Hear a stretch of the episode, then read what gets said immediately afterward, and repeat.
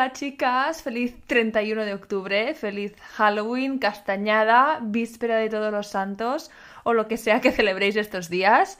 Y si no celebráis nada, pues feliz lunes. Bienvenidas un lunes más a Love Mondays del podcast Totalmente Clara.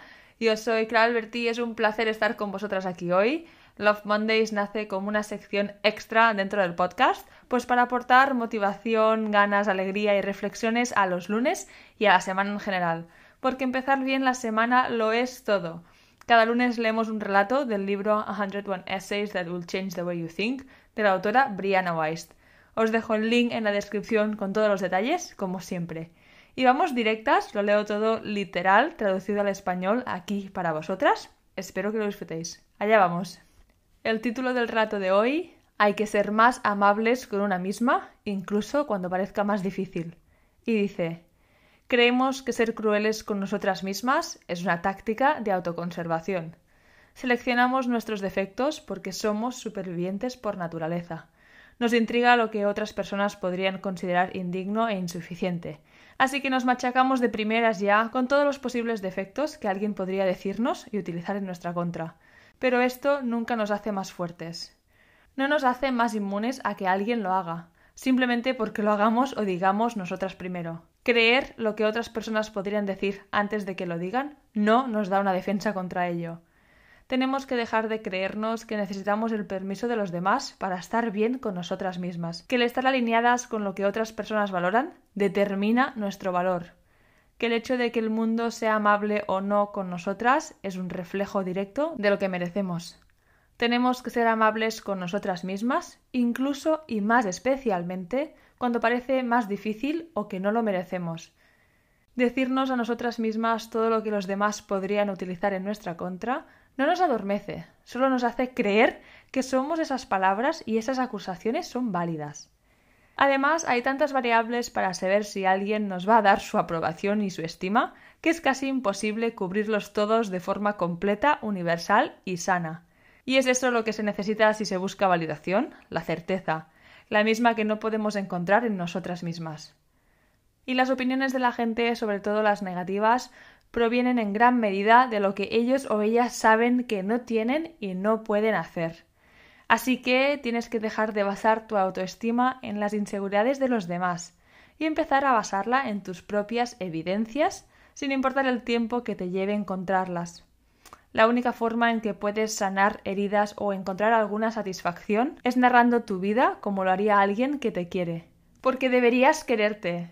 Hoy, mira, mientras me deprimía por algo relacionado con este fragmento, porque así es como funciona la vida a veces, estaba a punto de enviar un mensaje a mi única amiga, que siempre me anima y me dice que siga adelante. Pero me di cuenta, ¿por qué no puedo decirme a mí misma lo que ella me dice? ¿Por qué tengo que esperar que otra persona me diga esas palabras? No es que no las aprecie, pero ¿por qué valoramos más los pensamientos y opiniones de otras personas que los propios nuestros? Esto es un cambio de mentalidad. En ese sentido, es una elección. Es elegir buscar ayuda, alejarse, terminar una relación o reavivarla. Es alimentarse y asegurarse de dormir lo suficiente. Es recordarte a ti misma constantemente y con cariño que vas a estar bien. No porque seas una ilusa, no porque es lo que dice todo el mundo, sino porque bien es donde todas acabamos no porque nadie nos diga que lo haremos, sino porque lo encontramos por nuestra cuenta y aprendemos a creerlo por nuestra cuenta. Fin del fragmento. ¿Qué os ha parecido? Este es un fragmento más cortito, aún así lleno de chicha y sobre todo muchas reflexiones.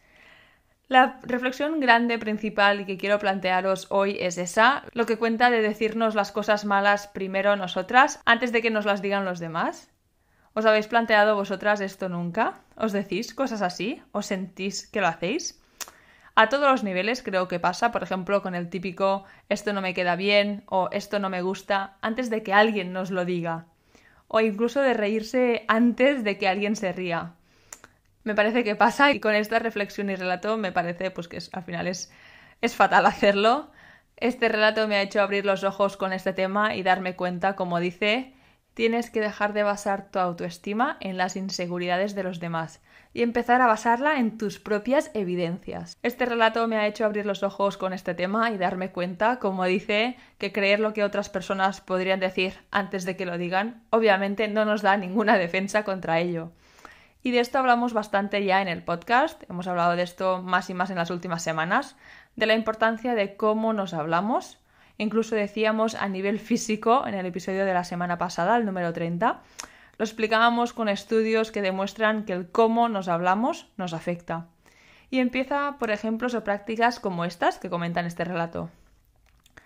Cuando basamos lo que nos gusta o nuestro valor o expectativas en las expectativas de la otra gente.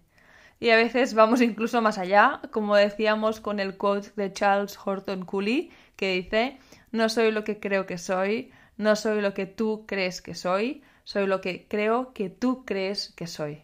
Esta frase me sigue explotando la cabeza, es una frase que comentamos mucho más a fondo en el episodio número 23. Y es una frase que aquí aplica también, pues cuando nos criticamos o nos juzgamos antes de que lo hagan los demás. Y este relato continúa con otra reflexión, que es mi reflexión y mi frase preferida en este relato, que dice, tienes que dejar de basar tu autoestima en las inseguridades de los demás y empezar a basarla en tus propias evidencias evidencias chicas de nuestra vida, nosotras somos las que hemos pisado y vivido cada minuto de nuestra vida. Y es ahí donde nos tendríamos que basar todo. Hay un quote que me encanta, así tipo Pinterest, y no sé de quién es, que dice no aceptes las críticas de alguien de quien no aceptarías un consejo. Y me parece también que se relaciona muy bien con todo esto que estamos diciendo hoy. ¿Cómo lo veis? Vale, y acabamos con la última frase o reflexión que me fascina del relato, y es la que dice la única forma es narrando tu vida como lo haría alguien que te quiere, porque deberías quererte. Oh yes, me encanta. ¿Cuáles son vuestras reflexiones? Me encantaría escucharlas. Tenéis el email y todos los detalles de cómo conectar en la descripción. Y hasta aquí el Love Mondays de hoy, chicas. A por la semana que sois increíbles. Un beso y feliz semana.